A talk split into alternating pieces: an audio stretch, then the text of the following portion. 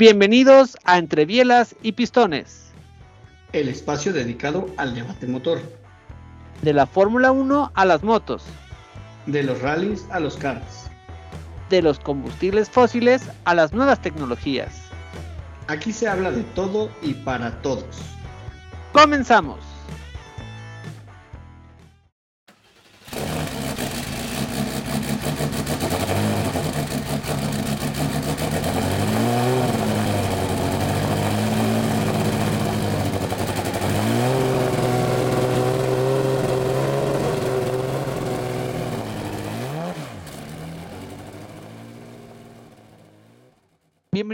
A otro capítulo de Entre Bielas y Pistones.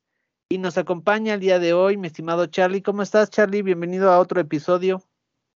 ¿Cómo estás, Ro? Pues bien, aquí como ya lo estamos haciendo bastante constante, eh, yo muy contento. Tenemos mucho de qué hablar. Eh, la verdad es que me, me, llama mucho la atención como nunca se nos acaban los temas y eso que todavía no hay Fórmula 1 y todavía no hay tantas categorías que la gente espera con ansias, ¿no? Totalmente, y, te soy sincero, arrancamos eh, eh, año con toda la parte bien interesante de, del Rally de Monte Carlo, que si las demás competencias vienen como estuvo el Rally de Monte Carlo, bendito Dios, porque vamos a tener un año muy, muy divertido.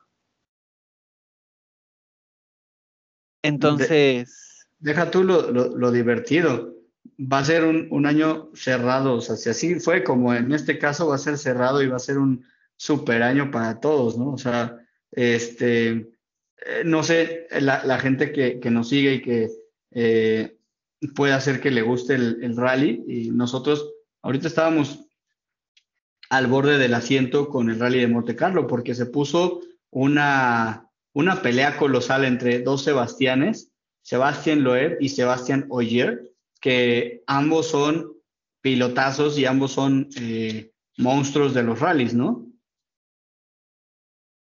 Sí, pero ahí te veo una cosa, Charlie. Eh, si quieres, con esto empezamos a introducir el, tema del rally de Monte Carlo. Ahí, hay una cosa bien interesante que me gustaría sacar a, colación de, de, esto que dices. Es cierto, los dos son pilotazos, pero hay una gran diferencia. Uno estaba en el retiro bueno, no tanto en el retiro, pero ya no estaba en, el campeonato de rally. Y el otro, pues, eh, viene de, unas muy buenas temporadas. Entonces, ¿a quién me refiero? Pues Sebastián Loeb, ¿no? Sebastián Loeb, hay que recordar que él ya no estaba activo en el rally. bueno, él corre el rally Dakar, pero no estaba activo en el rally. Y a finales del año pasado, fichó con, con Ford uno de los equipos que siempre peleó en contra de Ford y ahora, pues, cómo es el, cómo es la vida, ¿no? Que fichó con Ford. Y cosa curiosa, eh, Ford fue bien inteligente porque, como lo habíamos comentado la, semana pasada, para el rally, este año empezó una nueva etapa con la parte híbrida, este, y ficharon a Loeb para poder desarrollar el, el Ford Puma. Y mira, mira qué, qué sorpresa, ¿no? Llegó y como digo yo, a besar el santo, literal, como si nunca se hubiera ido. y la verdad es que padre porque ambos son pilotos franceses, ambos se llaman Sebastianes, o sea, como que hay muchas, eh, muchas cosas curiosas, pero al final de cuentas, dos monstruos de los rallies. Y, este, digo, además la diferencia en tiempos no fue mucha. Digo, no sé si eh, por ahí tengas el dato, aquí lo, lo tengo aquí a la mano, pero entre, un, entre uno y otro la diferencia final del rally fueron 10 minutos. Y ahí tú, tú corrígeme si yo estoy diciendo una tontería, pero 10 minutos para una diferencia de un rally no es nada, ¿no? No, y, venían muy, muy pegados. De hecho, eh, cuando hicieron el check down, que es la primera parte y todo, el Toyota se veía muy fuerte. Ford no se veía tan fuerte. Este, pero ahí estaba Sebastián, ahí estaba Loeb dando, dando que hablar y después ya nada más acomodó un poquito al Ford Puma. Oh, sorpresa, empezó a, volar. Y ahí la verdad tuvo suerte, también hay que decirlo, como siempre se ha dicho que en las carreras hay suerte, pero para aprovechar la suerte tienes que estar en el momento y en el lugar adecuado. Y bueno, en estas últimas etapas eh, sufrió eh, una pinchadura el Toyota este, y eso le ayudó a, a Sebastián Loeb este, pues pasarlo, ¿no? Pero yo insisto, o sea, me sorprende muchísimo, Charlie, porque a los, bueno, Sebastián Loeb tiene 47 ya para 48, y si muchos no saben, eh, su copiloto en esta ocasión fue, fue, fue una mujer, que la, esta señora tiene, bueno, eh, señora me refiero porque ya tiene 51 años, o sea, es una de las parejas más longevas en ganar un rally, y no cualquier rally, el rally de Monte Carlo. Este, entonces, imagínate, imagínate esto, una persona eh, que hace mucho ya no estaba en rallies, que entra con una nueva tecnología que era la tecnología híbrida. Esa tecnología, meterte a, nieve, a un, como lo decías tú en, el episodio pasado, a un rally mixto, donde es eh, nieve, donde es asfalto, y, sacar este, este resultado, hombre, es, es, es sorprendente. Sí, la verdad es que está, está interesante. Déjame, por ahí tenemos un dato, si no me equivoco, que esta, tú mencionabas a esta, esta chica, Isabel eh, Galmish se llama. Ella, que en, este, en esta ocasión fue copiloto, tenemos el dato que la última copiloto mujer eh, que había ganado en rally en WRC fue en 1997, Fabricia Pons. Ahí está, está interesante el dato porque eh, es padre saber que el, deporte motor está, está agarrando mucha fuerza también eh, para el lado femenino, ¿no? Hay muchas mujeres en muchas categorías. Eh, ya tendremos por ahí también algún, algún capítulo en el que vamos a hablar de Tatiana Calderón, ¿no? Que está también dando buenas noticias. Por ahí ya, ya la tenemos en, en muy buenas noticias para este año. Pero regresando específicamente al rally, pues justo, bien dices ya hablan, hablando de, de que es una nueva tecnología, de que el piloto ya viene retirado, pero no solo eso, también viene con una copiloto mujer y que eh, en muchos eh, medios a lo mejor eh, se puede escuchar que igual y las mujeres no son tan buenas en los coches o demás, pero al final de cuentas aquí vemos como mujer, mujer copiloto y, gana, ¿no? No, y totalmente. Y te, te voy a decir una cosa, la importancia de un copiloto en un rally es especial porque tienes que tener esa confianza entre uno y otro para, para ir más allá del límite, ¿no? Entonces, yo ahí voy a descartar dos cosas bien importantes, Charlie, porque una vez, eh, bueno, hay que, hay que considerar que siempre un piloto de rally suele tener su copiloto eh, preferente, ¿no? Eh, cada, cada piloto tiene su copiloto por muchos años. ¿Por qué? Porque la forma en que te cantan, así se llama la parte cuando te empiezan a decir por dónde ir, se llama cantar las notas, eh, tienes que tener ese feeling, ¿no? Eh, es, es, como, ¿cómo te puedo decir? Es como un, e, el tener, el saber si tu copiloto te dice tres larga, tres corta o, o tres abierta, eh, ya tienes como, tienes que tener ese feeling en las palabras de la otra persona, ¿no? Y saber en, qué, en qué momento te la va a cantar. Entonces, es muy... y déjame, y, déjame poner en contexto a todas las personas que nos escuchan que a lo mejor no sepan tanto de rally. ¿A qué te refieres con esto de cantar y con esto de corta, larga, tres, cinco, etcétera? Eh, aquí, eh, déjenme poneros un poquito en contexto. Los pilotos siempre van al límite porque no, eh, no, tienen a lo mejor el, conocimiento exacto de la pista, en el buen sentido de la palabra. a lo que voy es que el copiloto siempre tiene un cuadernito donde ve cada una de las curvas, cada una de las rectas, cómo es la pista. Y esto obviamente no es que se los dan en el día de la carrera, lo, tienen de, antes, lo estudian y de alguna manera se preparan para que sepa perfectamente el piloto cómo tomar cada curva y cómo tomar cada recta, pero es parte de, esa preparación previa.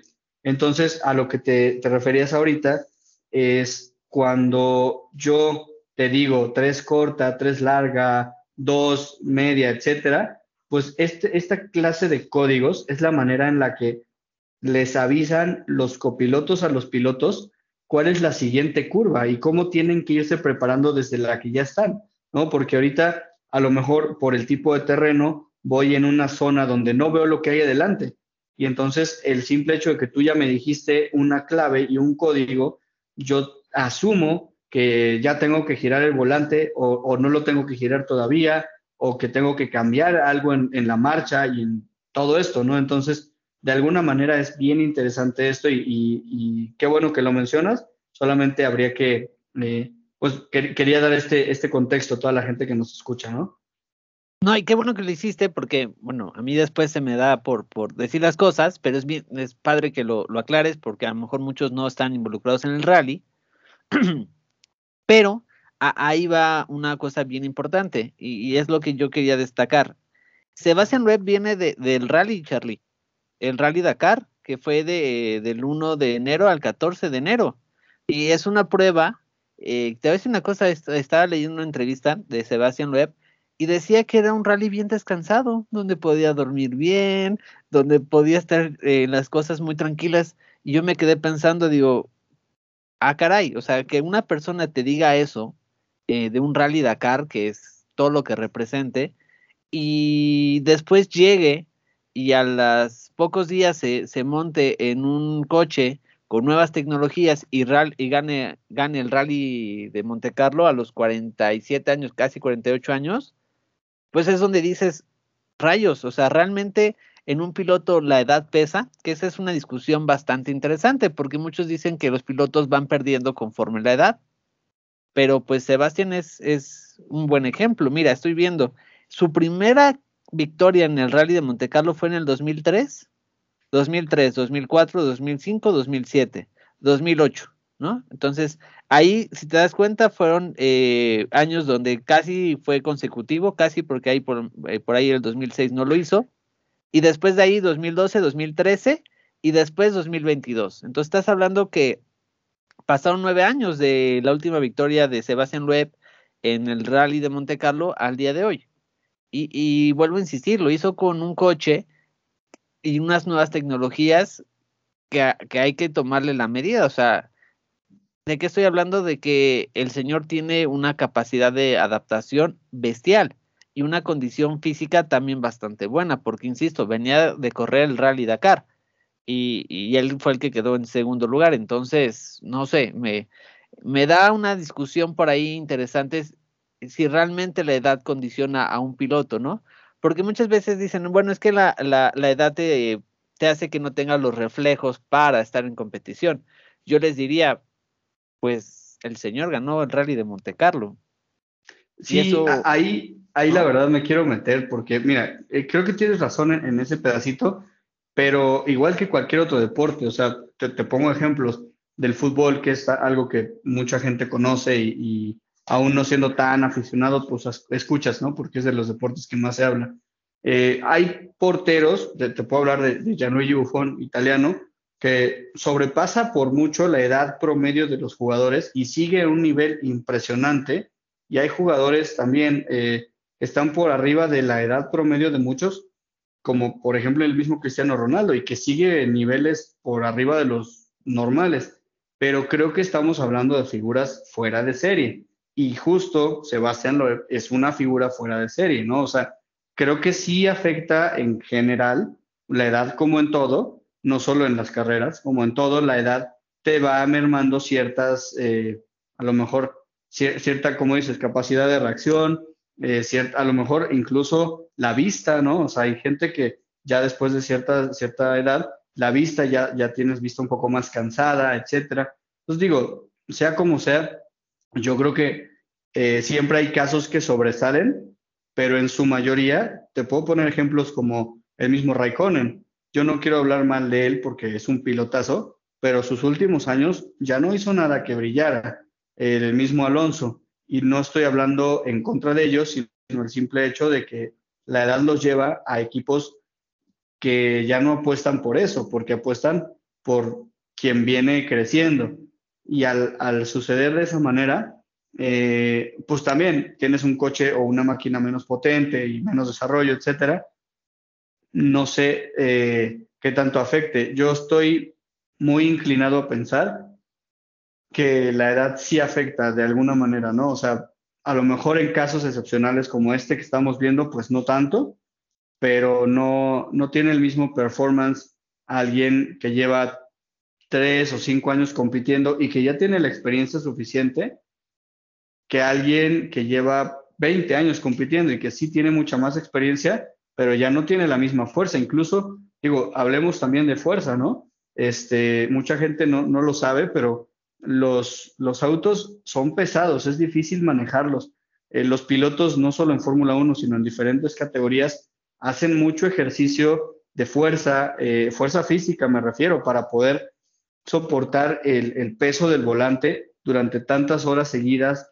Eh, me imagino que en rally es mucho más diferente, no sé si fuerte o pesado el hecho de, tener que girarlo tan constantemente a tantos lados. En NASCAR, por ejemplo, debe ser muy pesado y muy cansado traer siempre el volante a la izquierda todo el tiempo, toda la carrera durante dos horas y no moverte de ahí. ¿no? hasta se te han de dormir los brazos. En Fórmula 1 también los tiempos de reacción. Entonces, creo que cada quien tiene su, eh, como, sus especificaciones, pero en términos generales, yo creo que estás tratando de generalizar algo cuando estás usando un ejemplo que es fuera de serie. E, ese, es mi, ese es mi comentario. O sea, Sebastián Loeb es un fuera de serie y creo que no todos los pilotos en cualquier caso están a, a ese punto, ¿no? O sea, y basta con ver a qué edad se retiran los pilotos en general. No, ahí tocas un tema bien interesante porque sí, puede ser que esté generalizando cuando estemos, eh, bueno, estoy hablando de un fuera de serie, pero esa es otra cosa bien interesante que de hecho lo platicábamos en otros capítulos de, del podcast eh, y una de las cosas es esta, es esos fueros, esas, bueno, esas personas que son fuera de serie, también muchas, muchas veces los pilotos cuando se retiran ya no tienen el deseo de correr, ¿no? Ahí tienes un Nico Rosberg, por ejemplo. Él, él eh, se retiró, fue campeón y sí sigue vinculado en, en, las carreras, pero ya como comentarista, como dueño de su equipo de, de Extreme, en otras formas, ¿no? Pero tienes a otros tipos, a otros tipos como Sebastián Loeb o como Alonso o como Valentino Rossi, que a pesar de la edad siguen buscando competir. Entonces, eh, también creo que eh, ese deseo, ¿no? Eh, el deseo, el traer en adrenalina o gasolina en vez de, de, sangre en las venas, como es, hay un dicho ahí en, en, las carreras, pues estos pilotos creo que sí son fuera de, serie y siempre buscan estar a, o sea, que corran, estar en, en un performance bastante alto, ¿no? Entonces, no sé, yo, yo a mí se me llama la atención porque es una discusión por ahí eh, bastante interesante, ¿no? Que, en la parte eh, de lo que tú dices tienes razón, porque hay una, hay una parte pues que no puedes evitar con el paso del tiempo que pierdas, pero ¿cómo compensas esa parte con tu don? Porque para mí estas personas tienen un don. Y no sé, a mí me pareció muy interesante de Sebastián que viene de correr un rally Dakar, se mete en el coche, un coche con nueva tecnología y, y, lo lleva al límite, ¿no? Que, por cierto, Charlie, ahí, si me, si me permites hacer una connotación, estaba viendo una cosa bien interesante en los nuevos coches de rally, en los Rally 1. Yo no sabía, pero los rallies, eh, estos coches traen eh, en la parte de arriba, en el toldo y en los laterales, en las puertas, unos foquitos que están verdes. Yo no sabía que lo que estaban eh, ahorita en el rally muy preocupado por la parte híbrida es qué pasaba si un rally sufre un accidente bastante fuerte con toda la parte híbrida, es decir, baterías, ¿no? Porque puede, puede ocasionar una, eh, un accidente, sobre todo en el rally que muchas veces eh, el público está ahí cerca y muchas veces el público se mete a tratar de ayudar a los pilotos. Y yo no sabía que esos focos lo que hacen es cuando sufre un accidente el coche, si los focos están en verde, quiere decir que la unidad híbrida está bastante eh, bueno, está sana y que no hay problema y que pueden manipular el coche. Si están en otro color, quiere decir que hubo un problema en la unidad híbrida y tienen que tener un manejo eh, o un protocolo con el coche distinto. Entonces me, pareció bien interesante porque yo sé que también los Fórmula 1 tenían, eh, cuando empezó la híbrido, la parte híbrida, también tenían un foquito que a los comisarios de pista les decía en qué estado estaba la, la parte híbrida del coche y ahorita me, me, pareció bien, bien interesante. De hecho, eso salió porque en, no sé si fue, creo que fue el sábado, hubo un accidente bastante fuerte de, de, un Ford Puma eh, del coche y salían las imágenes y hacían análisis que los focos estaban en verde. Entonces decían que también habían pasado la prueba eh, ese, ese sistema de seguridad y me pareció bastante interesante porque insisto, meter una parte híbrida a un coche de rally donde sufren accidentes mm, más frecuentes a lo mejor que en Fórmula 1 y más fuertes, eh, pues está bastante interesante también es, esa parte. No sé, no sé qué opines.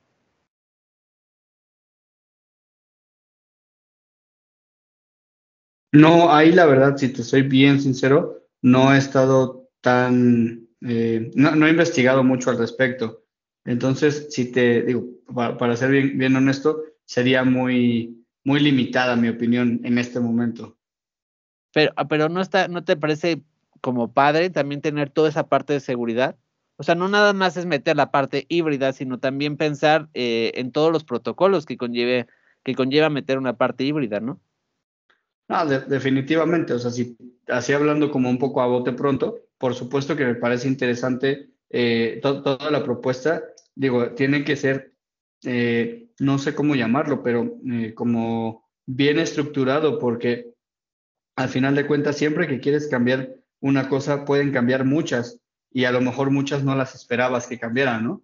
Quizás quieres cambiar justo el tema del, de, los híbridos, pero eso conlleva, como bien dices, otro tipo de factores, ¿no? Otro tipo de posibles accidentes que a lo mejor antes no sucedían. Entonces, eh, no, no lo veo nada mal, lo veo interesante, pero sí, no, no tengo muchos más datos. Entonces, debería ser alguna pues alguna propuesta interesante para ver cómo, cómo eh, implementan todo, ¿no? Exactamente, porque no nada más te digo, no nada es meter por meter, y, y, eso me da, me da a pensar que también seguramente en el Rally Dakar en Audi, donde tenían baterías y todo eso, seguramente también tendrían un protocolo, que a lo mejor no es tan evidente, pero sí en, en el rally, que nada más tienen una parte híbrida pequeñita que lo usan para, para ciertas cosas, o imagínate eh, en el Rally Dakar en, en, los Audi, donde eran cuatro motores eléctricos y aparte el, motor eléctrico y el motor de combustión para cargar las baterías, o sea, cosa, me, quedé pensando, o sea, ¿cuál es el protocolo de Audi en el, en el Dakar y cuál era toda la tecnología, ¿no? Entonces son cosas que, que pues sí te deja un poco sorprendido cómo, cómo avanza la tecnología y cómo, eh, cómo nos estamos ya metiendo de, de lleno a, a esta parte eléctrica. Que espero que nunca desaparezcan los motores y el ruido, ¿no? Eso, eso es lo que yo espero. Pero, pero bueno. Pero, ¿qué te iba a decir, Charlie? ¿Quieres, quieres pasar al, al otro tema que también está bien interesante que traemos el día de hoy?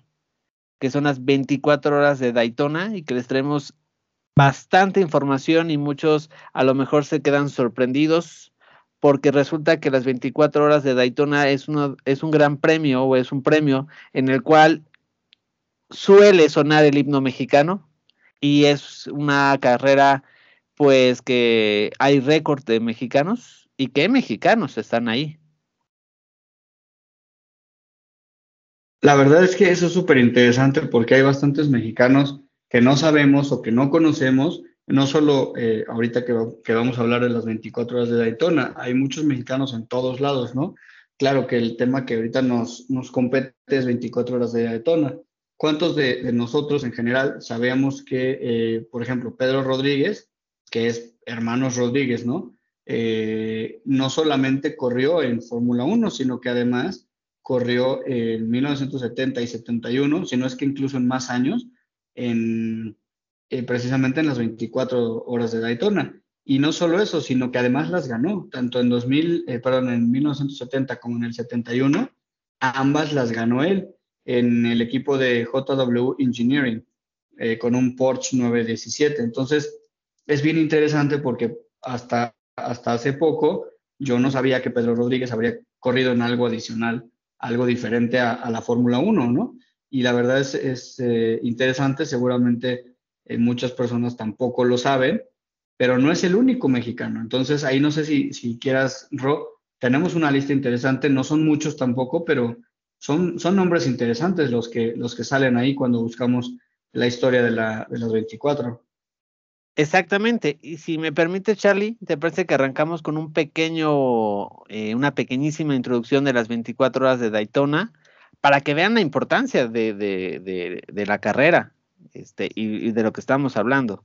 ¿Te parece? Sí, totalmente para que, eh, digo, de alguna manera se entienda que no nada más es una carrera más, ¿no? Exactamente. Y, eso es otra cosa eh, de las que seguramente iremos descubriendo eh, juntos en este podcast. Una de las cosas que nosotros les decíamos es que no, no todo siempre es Fórmula 1 y en el buen sentido, a lo mejor la Fórmula 1 es a lo mejor la categoría que tiene más visibilidad, pero hay otras carreras y otras categorías en el cual también en el mundo del motor mexicano hemos tenido bastantes buenos resultados y, hay otros pilotos también que, hay que destacar. Y las 24 horas de Daytona es una de ellas.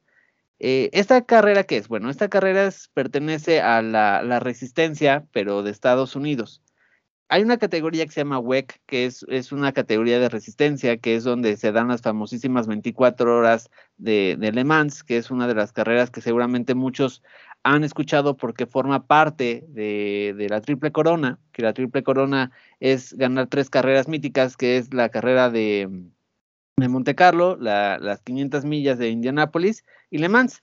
Bueno, pues en esas categorías eh, de resistencia hay una categoría de resistencia, pero que eh, se da en suelos de, Estados Unidos, nada más. Eh, hay, que, hay que poner en contexto que la verdad es que Estados Unidos es un país que también eh, es muy amante del mundo motor. Eh, tienen NASCAR, tienen los, los famosísimos, ¿cómo se llaman? Los, la IndyCar, los, los monstruos, los coches que son monstruos, eh, que aplastan coches y, o sea, en Estados Unidos se vive el mundo motor con mucha pasión y pues no podía faltar que tuviera una categoría de, de resistencia. Y en esta categoría de resistencia se dan las 24 horas de Daytona, que nace en los años 60. La primera, bueno, la primera carrera fue en el 62 y eh, hay que decir que en los primeros eh, cuatro años fue en un formato distinto, por ejemplo, en el 62 y 63 era una carrera nada más de tres horas. Eh, después, en el 64 y 65 se hizo a, a, a 2.000 kilómetros, así se llamaba. Y hay una cosa bien interesante, por ejemplo, en el 62 y 63 nada más había un piloto por coche, porque eran tres horas, entonces no se necesitaban más, más pilotos.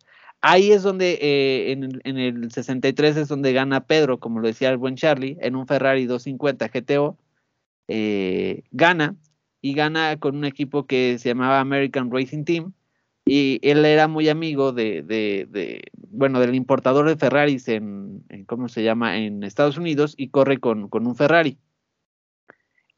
Y, hay que destacar porque es nada más en esos dos primeros años se corrieron eh, tres horas y era nada más un piloto por coche.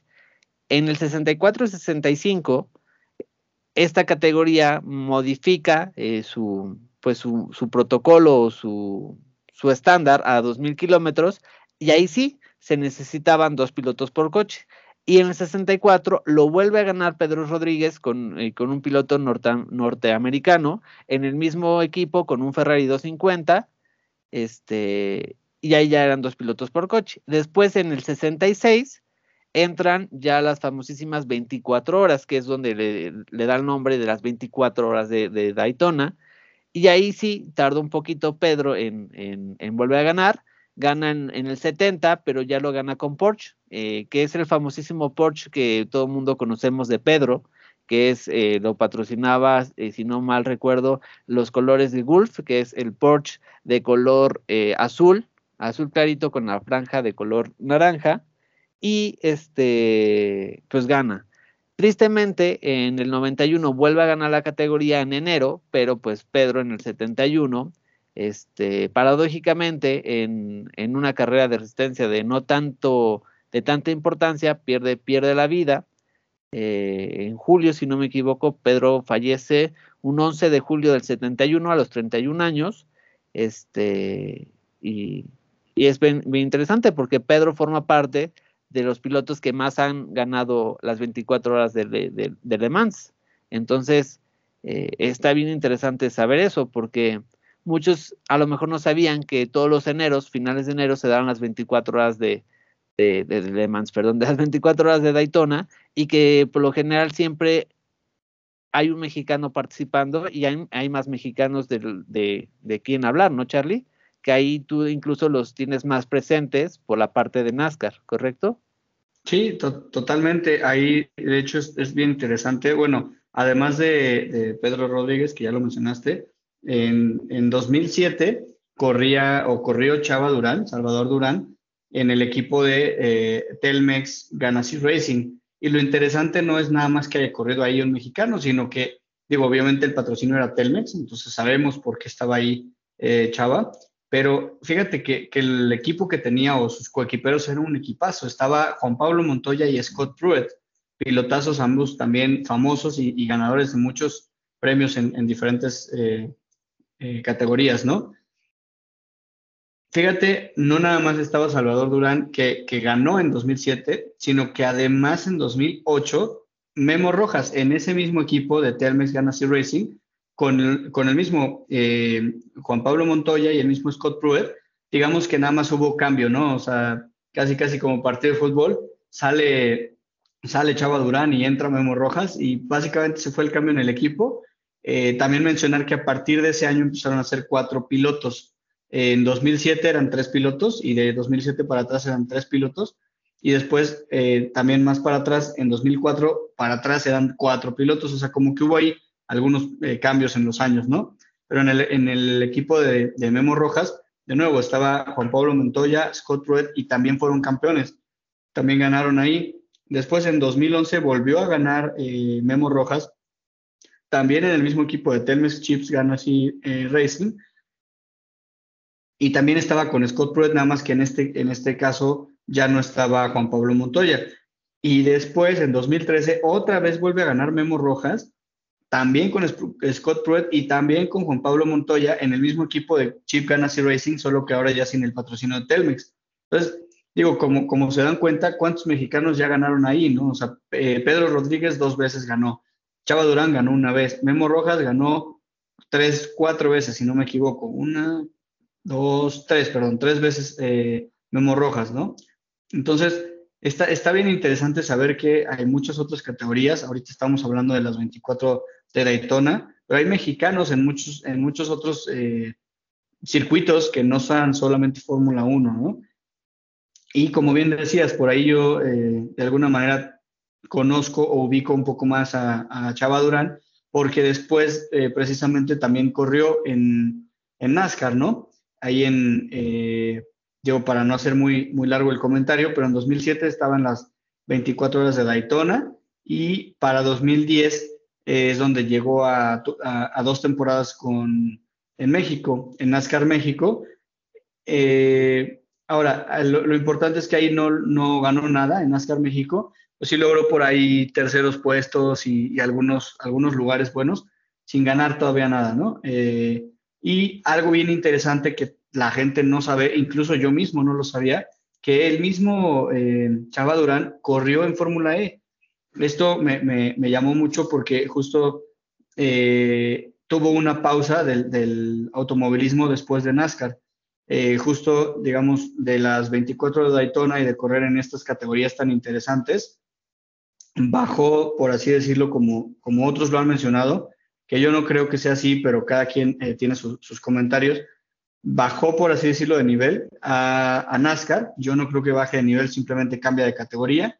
Cambió la categoría de NASCAR. NASCAR México le fue mal. Ahí sí bajó de nivel en el sentido de que no ganaba nada, no tenía a lo mejor el, el auto o no estaba acostumbrado al tipo de carrera que es NASCAR, a lo mejor. Y eh, al final de cuentas se retiró un par de años eh, acabó en quinto, en quinto puesto del campeonato, entonces se retiró por ahí un, par de años, pero retomó eh, su, su, carrera profesional en, en, el automovilismo en la Fórmula E, que también es otra categoría bien interesante, ¿no?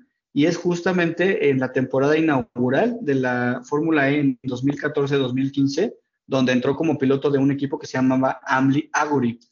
Eh, por ahí corrió un poco, después tuvo la oportunidad de renovar para eh, la temporada de 2015 con un equipo que era el equipo Trulli, no sé si te suena el apellido, seguramente sí, porque ahí el, eh, quien se asoció para, para, crear ese equipo era precisamente Jarno Trulli, ¿no? Piloto de Fórmula 1. Y eh, por alguna, alguna razón, no sé si a lo mejor fue de patrocinios o de qué, pero se disolvió el equipo a partir de la segunda o tercera carrera y no prácticamente no tuvo oportunidad de correr Chava Durán ese año en Fórmula E. Pero sí me, llamó mucho la atención que corrió 2014-2015 en Fórmula E con el equipo Amlin Auri.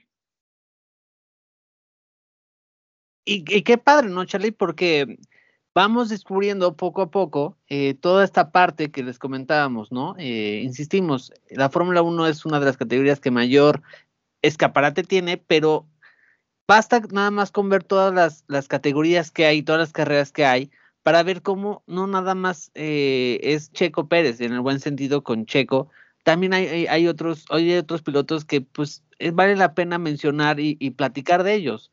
Ahorita pues ya salió Memo, ya salió Chava, eh, pues, obviamente salió Pedro, eh, quien no conoce a Pedro, pero también va a sumarse otro piloto que es Pato, Pato Watts, que a lo mejor muchos eh, todavía no lo conocen. estuvimos hablando nosotros bastante de Pato en los episodios anteriores porque hizo una, una temporada muy buena en Indy y Pato pues empieza su preparación eh, en el 2022 corriendo en esta, en esta, en esta pista, ¿no? En esta carrera de las 24 horas de Daytona. Entonces vuelve a ver ya otro mexicano en, esta carrera que esperemos y pongamos los dedos cruzados a que le vaya bastante bien. Y es bien interesante porque en el equipo donde va a competir este, este pato se llama Dragon Speed eh, su coche, la verdad es que está bastante, como diría un meme ahí, fosfo, fosfo, porque literal es, es un amarillo fosfo, fosfo, ¿no? Este, lo ves porque lo ves. Este, y también eh, toda la vestimenta de, pato es fosfo, fosfo. Este, eh, pero lo interesante ahí es que comparte equipo con, con grandes pilotos, que está, es, déjenme aquí lo tengo, con Colton Herta, que es, es un piloto también de la Indy, y con otros dos pilotos. Eh, entonces es una preparación bastante interesante para Pato, para, para agarrar experiencia y poder participar eh, en una carrera pues bastante importante, sobre todo para el mundo motor mexicano. Y ojo, ahí también entra la parte que, eh, que no nada más va a ser Pato el, de los pilotos de, de, de Indy que participan en, en, esta carrera. Está Palau, que fue, es el campeón, y fue pues rival directo de Pato, también va a participar con, con, con ahí sí, el Palau entra con uno de los equipos que son de los que más guerra dan eh, en, en, esta, en esta categoría. Eh, en el equipo de Pato no es que sea malo, pero no es un, digamos que no es un equipo que suele estar tan, tan top, esperemos que este año lo sea, pero bueno, vemos cómo empiezan también los pilotos a, tener combinación de, de, categorías, como antiguamente se hacía, porque Pedro eh, eh, lo que hacía era participaba en Fórmula 1, pero también estaba compitiendo en, en, en otro tipo de, de, carreras que eran de resistencia. De hecho, tristemente por eso falleció. Falleció por participar en una carrera de resistencia de no muy buena importancia. Bueno, todas las carreras son importantes, pero bueno, hay carreras que no son tan conocidas y ahí es donde pierde la, vida Pedro, ¿no? Este, pero también es interesante que la gente sepa que los pilotos eh, se preparan corriendo otras carreras, ¿no? En Fórmula 1 ya no es tan, tan permitido, por, por, no sé si, si te sepas esa historia, Charlie, pero Fórmula 1 pues ya no permite hacer eso por, por Robert Kubica. ¿Te sabes esa historia? No, no, la verdad es que no. Bueno, ahí te va. Eh, eh, muchas veces en el parón de, diciembre, de diciembre hasta que vuelvan a los simuladores por febrero o a la pretemporada, muchos pilotos participaban en rallies. Eh, y a raíz de lo de Robert Kubica, que justamente en el 2012, si no me equivoco, hizo la pretemporada, pretemporada con Lotus, se va a correr un rally y es donde sufre el accidente y pues casi pierde el brazo, ¿no? Entonces, a raíz de ese accidente, muchos ya de los equipos no permiten a sus pilotos eh, prepararse corriendo en otras categorías, porque antes veías muchos que se metían en, cuestiones de, de, de, resistencia, otras categorías que les ayudaba como a mantenerse activos. A raíz de lo de Robert, ya los equipos eh, pues sí les ponen por contrato no poder eh, correr en otras categorías tristemente, ¿no? Eh, creo que nada más el último fue Alonso, pero fue cuando estaba con McLaren Honda, que literal, pues no, el coche no funcionaba y como premio de consolación o como premio, no sé cómo decirle, pues le pusieron un coche en, en la Indy, ¿no? Para disputar las 500 millas. Pero ya eh, no es normal que lo hagan. Pero, por ejemplo, nuevamente hago hincapié en Estados Unidos, donde es otro tipo ya de, de cultura del, del, mundo motor, los pilotos sí pueden acceder a otras categorías para prepararse. Y ahí está el ejemplo de Pato y de, y de Palau, ¿no? Y de Colton Herta y otros pilotos. Entonces, también está interesante conocer cómo es la preparación de los pilotos en, en categorías distintas, que es su, día a día, y en carreras tan importantes como son las 24 horas, ¿no? De, de Daytona. Fíjate que nada más regresando a lo de Fórmula 1, eh, no sabía todo el tema de, de, de Kubica, pero sí se me hacía eh, interesante ver que no corren los pilotos de Fórmula 1 en otras categorías. Diferente a, por ejemplo, mm, tu, tu, uno de tus ídolos favoritos, Carlos Sainz, que corre en todos lados. O sea, tú volteas a ver y él está en todos lados. Pero sí, sí hace sentido. Y fíjate que lo de Alonso se me hizo interesante porque al final de cuentas es otra carrera en la que el mismo equipo eh, participa. Entonces, de alguna manera, eh, sigue siendo actividades de la escudería, por así llamarlo, ¿no? En cambio, de alguna otra manera, pues terminas aquí y te vas a otro lado, pero es independiente, ¿no? Exactamente, ahí tocaste un punto bien interesante. McLaren lo dejó porque McLaren era también eh, cuestión de, de, imagen en Estados Unidos, ¿no? Vender su imagen y preparar la llegada de McLaren a Indy, que fue un poquito lo que hicieron con Alonso, porque McLaren antiguamente tenía eh, eh, siempre un coche en las 500 millas, participaba en, en Indy, ¿no? Entonces, es interesante cómo McLaren eh, usaron un poquito Alonso para ver el escaparate y el mercado norteamericano, y como vieron que funcionó, pues adelante, pero tienes toda la razón. Lo dejaron porque eran era control de ellos, ¿no? O sea, ellos estaban involucrados. Pero, por ejemplo, como Cúbica, que se iba a un equipo totalmente externo a lo que era Lotus y sufre el accidente, pues digamos que Lotus ahí perdió mucho. Y bueno, el piloto también perdió mucho, pero Lotus había preparado una campaña con, tu piloto y que tu piloto sufra un accidente eh, del cual la verdad es que Robert mm, se marcó un antes y un después porque sí quedó bastante eh, mal su brazo. Este, pues sí, digamos que les pasa a, a perjudicar todo un, un, año de trabajo, ¿no? Entonces, pues es como, es como el accidente de, de Schumacher, ¿no? O sea, si este accidente que, que lo puso en la situación eh, en la que está él y toda su familia de salud por, por el, eh, ¿cómo se llama? Se, se, me fue la palabra, por, por esto de cuando fue a esquiar. Eh, imagínate que ese accidente no fue al final de su carrera, sino que hubiera sido a la mitad de su carrera en Ferrari. O sea, en su época, en su mejor época en Ferrari, él se va a esquiar con su familia, tiene este accidente y ya no puede seguir. Exactamente, ahora ahí te va. Antiguamente, lo, ¿cómo ha cambiado también la, la Fórmula 1 eh, y todo? Antiguamente, uno de los patrocinadores de, de, Ferrari, que era una tabacalera, solían hacer un, un evento muy importante en, en, la nieve, donde daban a conocer toda la parte de los pilotos de Fórmula 1 y de Ducati, y era puro esquí. Entonces, ya después con los recortes de gastos y todo eso, ya tristemente ya desaparecieron esos eventos, pero también la Fórmula 1 ha, ha, ido como protegiendo a sus pilotos, ¿no? Ya no los deja que participen tanto como en actividades de alto riesgo, porque digamos que son conscientes que pueden eh, tener accidentes, eh, tristemente lo de, lo, de Shumi, como tú bien comentabas, ¿no? Entonces, eh, es interesante. ¿Y por qué saco a colación todo eso? Porque, insisto, en Estados Unidos todavía hay esa, esa vieja idea, ¿no? De dejar a los pilotos que se preparen y lleguen bien preparados porque Dios no lo quiera, pero si Pato sufre un accidente eh, el próximo semana, puede verse comprometida toda el, inicio de su de su cómo se llama de su temporada de, de, Indy, ¿no? O, el otro ejemplo fue Alonso el año pasado eh, andando en bici sufrió un accidente que eh, comprometió todo toda la primera parte de, de, de Fórmula 1. Entonces, incluso creo que hablaban de ya no permitir a los pilotos entrenar en bici porque era una actividad de alto riesgo, imagínate.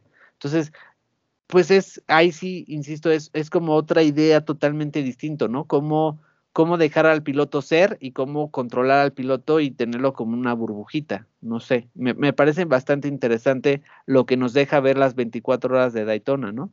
Otra, otra cultura distinta. Exacto. Ahí sacamos mucho un tema que, que, pues es totalmente fuera de las pistas, ¿no? O sea, ahora resulta, digo, me estoy inventando, pero ahora resulta que los equipos le controlan las actividades personales a los pilotos, o sea, cuáles son las actividades que puedes o no realizar en tu tiempo de ocio con tu familia y con tus amigos. No, pues no puedes ir a andar en bici porque es peligroso, no puedes ir a, no sé, por ejemplo, este caso de esquiar, no puedes ir a lo mejor a tirarte paracaídas, etcétera, etcétera, etcétera. O sea, sabes, digo, si lo piensas así, como equipo están en mucho riesgo en el sentido de que le pasa algo al piloto y se te va la mitad de tu temporada, en lo que consigues otro y el suplente se adapta al coche y esto y lo otro y bla, bla, bla. Pero también el, piloto, pues de alguna manera se vuelve completamente controlado, ¿no? Sí, y, y, es un poquito también a lo que estamos viviendo, ¿no? Yo, yo antes eh, veía la Fórmula 1 o a los pilotos como los Rockies, ¿no? Eh, muchos, muchos pilotos manejaban sus propios aviones, Nick Lauda era uno de ellos este, no sé, y, tenían actividades de alto riesgo porque son personas que necesitan la adrenalina.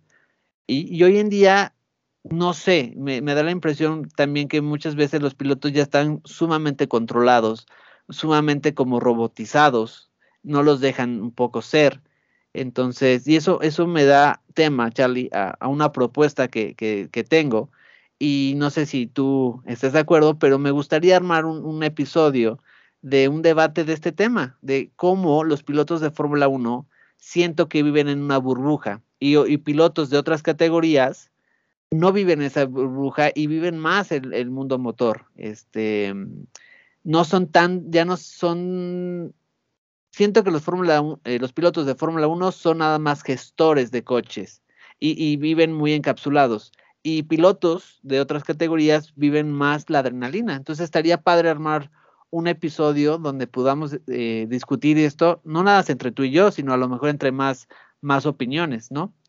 Totalmente, y es que piensa que, el, deporte ha evolucionado conforme pasan los años y ha dejado de ser tanto algo de pasión y se ha convertido también en algo de negocio.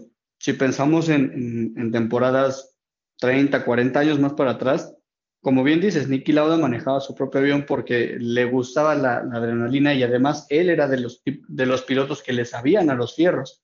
Eh, y muchos pilotos antes así era también, ¿no? Eh, hoy yo conozco, por ejemplo, a, José Luis Ramírez, que él se sube al, auto a manejarlo, pero él mismo lo arregla, ¿no? Él mismo se mete a los fierros a arreglarlo. Entonces yo siento que esta pasión cambió mucho, eh, no solo en Fórmula 1, puede ser que en varias categorías también, y que ahora se vuelve, eh, no, no digo que ya no haya pasión, pero no sé si de alguna manera está más enfocado a hacer un negocio y un negocio de venta de miles y millones de dólares y de euros mensuales, semanales, quincenales, como lo quieras ver, ¿no? Entonces, si lo ves como un negocio y no como un punto de pasión, porque hace cuántos años no era más bien la pasión y el orgullo de haber ganado y de haberle eh, pues justo haber quedado arriba de tu rival, sea como sea, ¿no? Hoy sí, obviamente, pues quedar arriba es lo importante y ganar los trofeos y las carreras, pero de alguna manera todo se ha convertido en un negocio y no solamente Fórmula 1, sino otras categorías y también los eh, otros deportes, ¿no? Entonces, pensando como un negocio, tú como propietario del negocio no puedes permitir que, que tu asset o que tu activo más importante de un día para el otro deje de servir. O sea, si lo pensamos como si fuera una fábrica y ya invertiste no sé cuántos miles de millones en una máquina alemana buenísima para que produzca lo que sea que quieras producir y mañana se descompone esa máquina, pues ya perdiste no sé cuántos millones en tu negocio. Entonces, así es como se ve hoy en muchos, en muchos eh, casos y por eso los pilotos son tan, tan cuidados, a veces ni por ellos mismos, ¿no? A veces el mismo equipo dice, no puedes hacer esto, no puedes hacer lo otro, y están restringidos a muchas cosas. Y también el tema de las marcas. Te voy a contar por ahí una historia que me, me, me salió este fin de semana. Estaba platicando con un conocido muy cercano para, para, para que veas lo cerca que estamos de, de, de, conocer a cualquier persona en el mundo. No sé si tú conozcas esta teoría de los seis pasos, ¿no? Seis niveles, que dice que estás a seis niveles de conocer a cualquier persona en el mundo. Fíjate que este cuate es el esposo de la prima de mi novia. Pero pues, ya estuvimos juntos, ya pasamos eh, algunas fechas de Navidad, fuimos a cenar, etcétera. Estábamos platicando, sale el tema precisamente de Monte Carlo, del rally, porque él es monegasco. Este, de hecho, de las reproducciones que tenemos aquí en el canal es por, ellos precisamente, allá en Mónaco.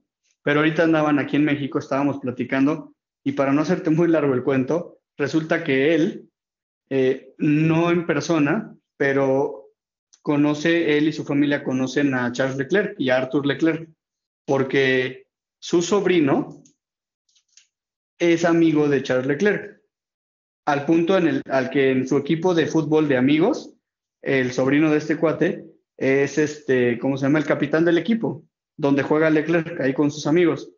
Y que justo nos contaba que le, que, le pusieron una regañiza en Ferrari una vez porque pues el uniforme de su equipo tenía una palomita de Nike, ¿no? De la marca de, deportiva Nike. Y que le pusieron una regañiza y le dijeron, no, ni siquiera puedes en, en tu tiempo libre ni con tus amigos, puedes usar ropa que tenga patrocinios competencia de nuestros patrocinios. Y tú sabes que a, a Ferrari lo patrocina Puma. Y que desde entonces él no puede jugar fútbol con sus amigos. Y esto me lo dijeron de primera mano. O sea, literalmente estoy hablando que me lo dijo el tío de uno de los niños que juega fútbol con Charles Leclerc y Arthur Leclerc. Es lo que te digo. Se vuelve un, un, un mundo muy encapsulado, donde se vuelven pilotos muy de, de estar en simuladores, muy encapsulados. Dejan de ser pilotos eh, un poquito puros, ¿no? Por ahí eh, también un, un, buen amigo que espero que en, en alguna ocasión nos pueda acompañar, eh, de, de, una familia muy tradicional de, de, del mundo motor, me decía es que eh, yo no veo la Fórmula 1 porque es, los pilotos no son pilotos, son maquinitas, son gestores de, una máquina, ¿no? No, no, no viven ya el, la adrenalina, ¿no? Este, y mira, eso es un buen ejemplo, como, como una... Uh -huh. me, me llamó mucho la atención cuando me dijo esto, o sea, no puedes ni siquiera jugar fútbol con tus amigos porque si usas un uniforme de otra marca, te regañan. Pero me sorprendió mucho eso, porque ni siquiera era por, por su salud de que dijeras, bueno, si te dan una patada y te rompen el tobillo y te ponen un yeso, vas a estar tres meses con el yeso. O sea, no, ni era por eso, era simplemente por la marca. Y eso es a lo que voy. O sea, ya se volvió un negocio, ya ni siquiera es por el, el jugador se lastimó y por eso ya no puede eh, ¿cómo se llama? Pilotear, ¿sabes? Sí, o sea, cuidas tanto el negocio que, que, que lo encapsulas y, y, nada más estás ahí, ¿no? Entonces, eh, yo, yo en lo personal, insisto, eh, el hablar de las 24 horas de, de, Daytona es hablar de la cultura que hay en Estados Unidos por el mundo motor. Y es una cultura en lo personal que creo que es más abierta porque, por ejemplo, ahí tienes a, pilotos de NASCAR, que participan en, en, NASCAR, NASCAR, en las camionetas NASCAR, después en otros cochecitos que son como los de, del Dakar, que son como carreras como en tierra. O sea, los ves en todo el mundo. O sea, en un año por un piloto en Estados Unidos, eh, los ves en muchas categorías y, y, y arman una, una, temporada muy completa, ¿no? En Fórmula 1 yo sé que es otras exigencias físicas y es otra idea, pero sí siento que como con el paso del tiempo se cerró y ya no es lo que antiguamente era. Bueno, no sé, siempre me dicen que yo tengo alma de viejito por la música que escucho y, todo, y que siempre hago mucho, mucho, mucha referencia a, la parte de antaño, pero es que creo que esa parte de antaño era más, más pura, más lo que es, lo que es adrenalina, ¿sabes? Y ahorita es más, sí, son, se vuelven gestores, entonces, no sé, eh, me llamó mucho la atención y sí quería sacar este tema porque las 24 horas de Daytona, pues es un, un bonito escaparate para ver que pues, los pilotos se preparan en este tipo de carreras, ¿no? Y que a lo mejor Pato no vuelva a correr en ninguna carrera de resistencia hasta el año que entra, pero pues fue su medio de volverse a activar y llegar a la pretemporada de Indy, pues ya bien. Exactamente, y ahí a esa, a esa donde vamos al, digo, hay pros y contras, si hay riesgos y hay ventajas. El riesgo, pues que tenga un accidente, la ventaja que está teniendo una pretemporada, entonces, por donde lo veas, siempre va a haber cosas buenas, siempre va a haber cosas malas, siempre va a haber gente a favor o gente en contra o comentarios positivos y comentarios negativos. Eh, yo, eh, si, me, si me preguntas a mí, yo totalmente estoy del lado de que corran, que conozcan otras categorías, que amplíen sus capacidades. No sé, o sea, se, se, me hace mucho menos limitativo para ellos en general y pues hasta mejor en el sentido de que pues vas mejorando en muchas cosas. Porque igual y te encapsulas en un tipo de coche y en un tipo de volante del, que, del que después igual ya no puedes salir, ¿no? Sí, y te voy a decir una cosa, desarrollas una cosa que se llama adaptación, que para mí es lo más importante en un piloto, ¿no? Eh, una, una, cosa, yo sé que vuelvo a sacar a Alonso en esta parte, pero Alonso después de la Fórmula 1 corrió, eh, pues corrió varias cosas, corrió Indy, corrió Dakar, corrió, corrió la parte de resistencia y después regresó a la Fórmula 1. Y él te dice, sí, tengo mucha edad, pero tengo también una experiencia muy vasta en adaptación. Y creo que el tener a los pilotos encapsulados en Fórmula 1 impides que tenga o desarrolle esa parte de adaptación. Tenemos a Checo, a Checo le costó eh, eh, cierto número de carreras solamente cambiar de un equipo a otro. Ojo, es, es, es muy complicado porque cada equipo tiene una forma de, de, desarrollar el coche, pero creo que también el limitarlos a, a un solo tipo de coche provocas que los pilotos pierdan esa capacidad de, de adaptación. Ese es mi, mi, mi, mi, mi, ¿cómo dicen? Mi humilde opinión, ¿no? Pero no sé, creo que limitas mucho a los pilotos. Y, y que al final, pues es, es, como la adaptación y la adaptabilidad no es solamente de las carreras, es de la vida misma, ¿no? Eh, tal cual, una especie que no se adapta a los cambios climáticos y que no se adapta a bla, bla, bla y bla, pues la, la especie se extingue, ¿no? Entonces, eh, pues pensando en eso, qué, qué interesante lo que dices de, la adaptabilidad en el, en el automovilismo. Si te acostumbras 100% a una sola categoría y solo corres ahí, pues eventualmente si se te acaba esa opción, para que llegues a otra va a estar difícil y para que cuando llegues la rompas va a estar peor. En cambio, justo si, si te vas adaptando, como dices, hay pilotos que corren en 3, 4, 5, 10 categorías, ¿no?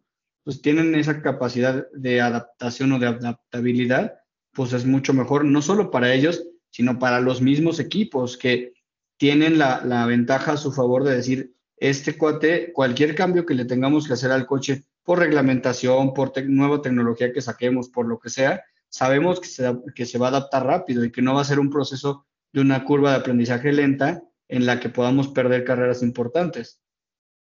Exacto. Y te he de decir que esto lo saqué un poco adrede. ¿Por qué lo saqué adrede?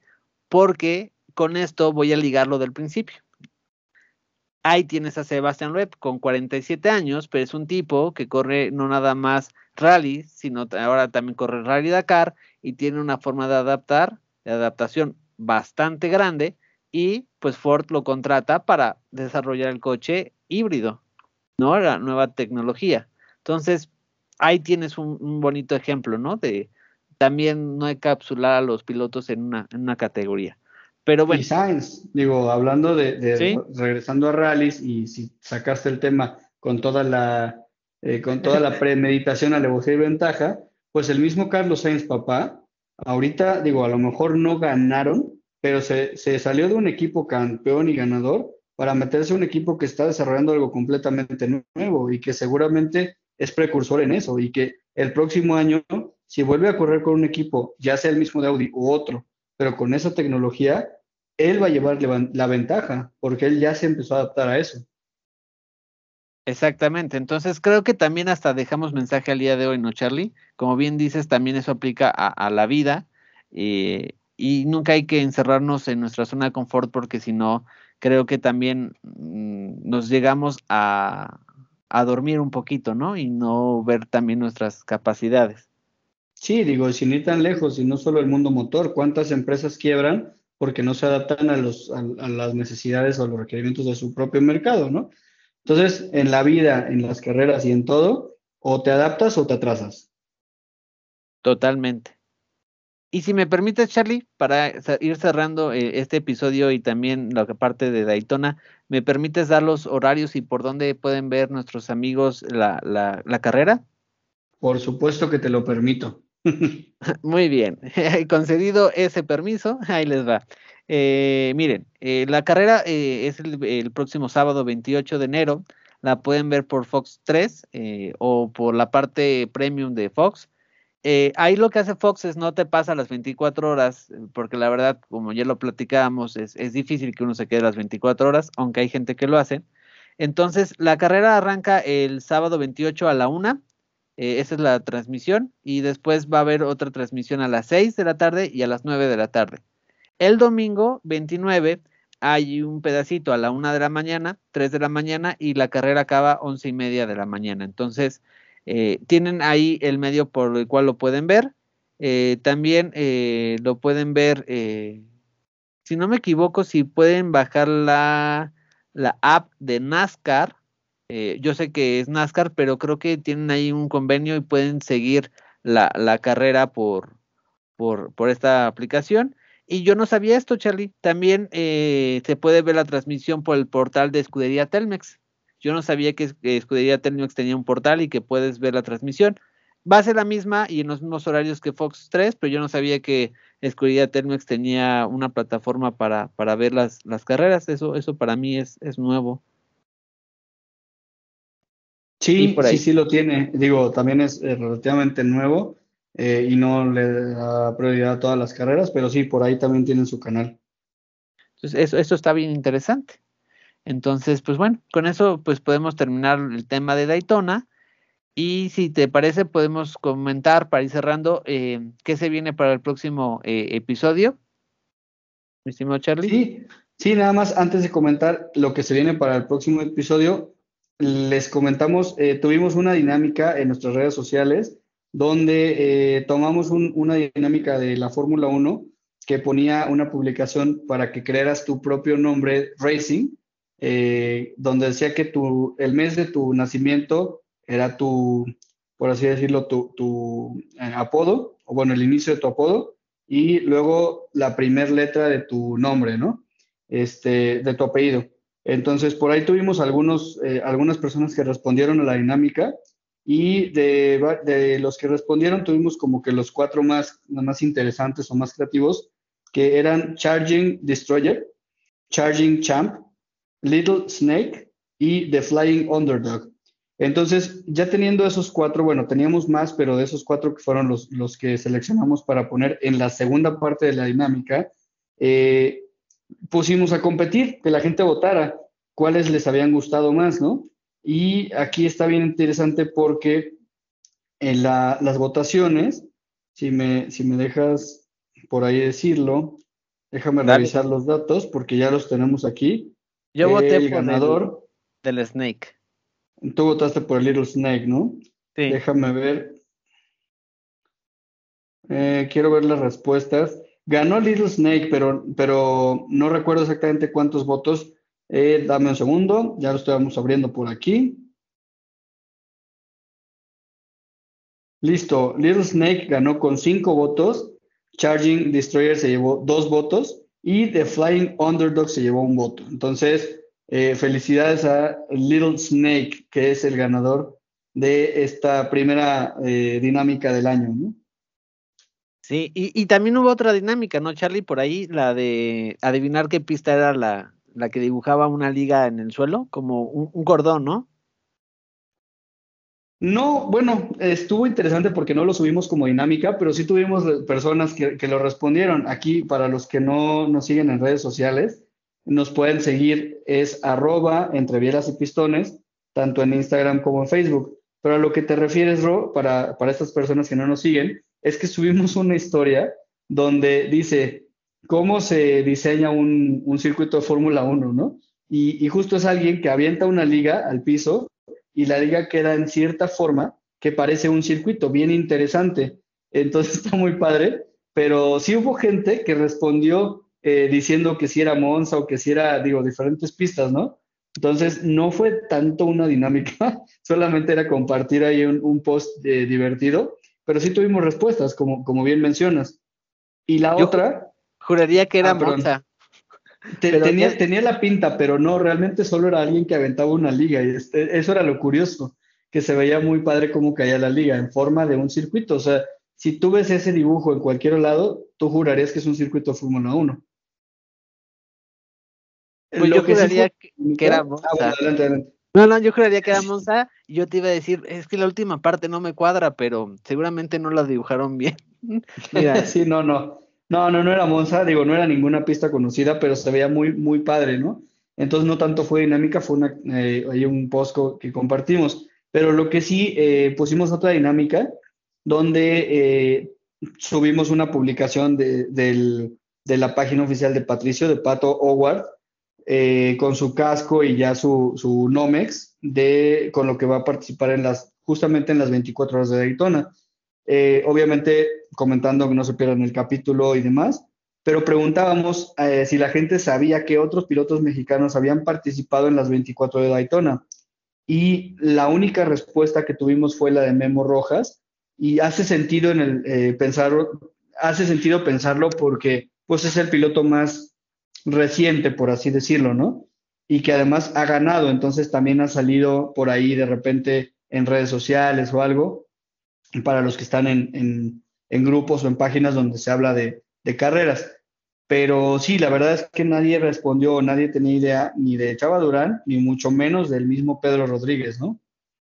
Entonces, parte de la dinámica era justo responderles aquí en el podcast quiénes eran los pilotos mexicanos eh, y en este caso pues ya dimos ahí los que han ganado, ¿no? Que es Pedro Rodríguez, ganó eh, dos veces, eh, repitiendo lo que ya dijimos hace un momento, Chava Durán ganó un año en 2007 y de ahí Memo Rojas ganó tres años posteriores. Exacto. Bueno, ¿por qué Charlie dice dos de Pedro? Porque realmente las primeras dos que ganó eran otro formato. Las de 24 horas, así en el formato actual, son dos. Las otras dos eran eh, de 3 horas y de por kilómetros, ¿no? Pero mira qué, qué interesante, Charlie, cómo a lo mejor ni la gente sabía que, que Pedro había corrido carreras de resistencia y en una de ellas, pues, pues falleció. Y, tristemente. Totalmente. Sí, digo, mucha gente piensa que falleció en Fórmula 1 y no. O sea, falleció sí en un accidente automovilístico en una carrera, pero no era carrera de Fórmula 1 el hermano fue el que se mató en, el autódromo, ¿no? Eh, Aquí, precisamente, ¿no? Exactamente. Y que justo fue antes de, debutar oficialmente. Entonces, como que no cuenta que él corrió en Fórmula 1. Sí, en los y de hecho, oficiales. Y de hecho, en la vuelta que se mató, no, ya no estaba, ya no iba a cronometrar. Según yo, ya había terminado el tiempo en la práctica. Entonces, ah, este es otro tema, porque también hay temas bien interesantes. Tú sabías que el hermano de Pedro nació un 14 de febrero, el Día del Amor y la Amistad, y falleció un 1 de noviembre, que suele ser donde se da la, la, fecha de la, del Gran Premio de México. Entonces ahí también pues, eh, eh, tendremos un capítulo especial de ellos y formas en que ustedes pueden tener presente a, a, los hermanos Rodríguez con las fechas eh, haciendo un símil que que si el 14 de febrero, el Día del Amor y la Amistad, y el 1 de noviembre, pues el Día de los, de, de, donde festejamos aquí en México a los muertos, ¿no? Entonces está, también está interesante, hay ahí datos bien curiosos eh, que, iremos descubriendo a lo largo de este año juntos, ¿no, Charlie? Totalmente, y ahí este, digo, nos, nos desviamos un poco y la verdad es que el automovilismo nos lleva por todos lados. Eh, hablando de, ahorita que mencioné a Pato por lo de las 24 de Daytona, pues no podemos dejar de pensar en Indy, ¿no? Hablando de Pato.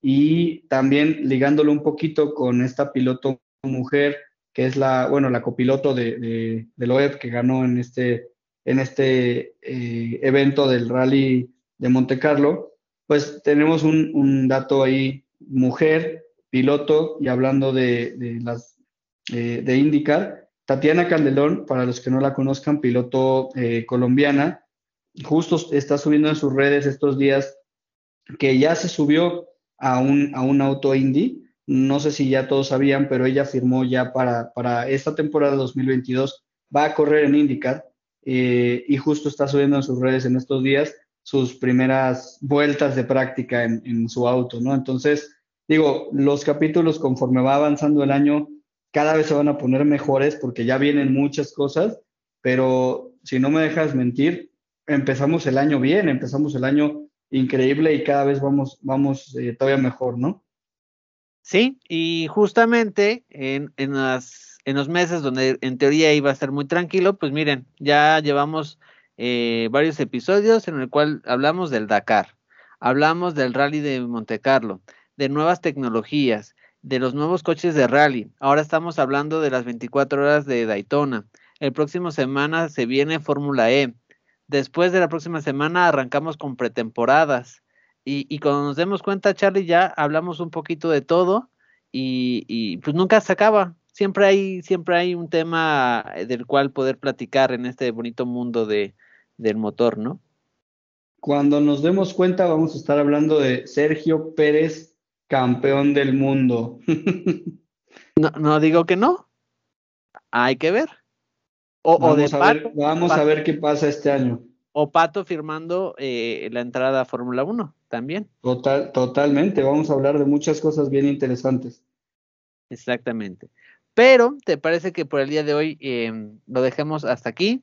Para que nos podamos ver la próxima semana y con los resultados de, de las 24 horas de Daytona. Esperemos que sea un resultado positivo para el buen Pato y también eh, eh, con una introducción a todo lo que se viene en Fórmula E y pues todos los temas que, que, vienen.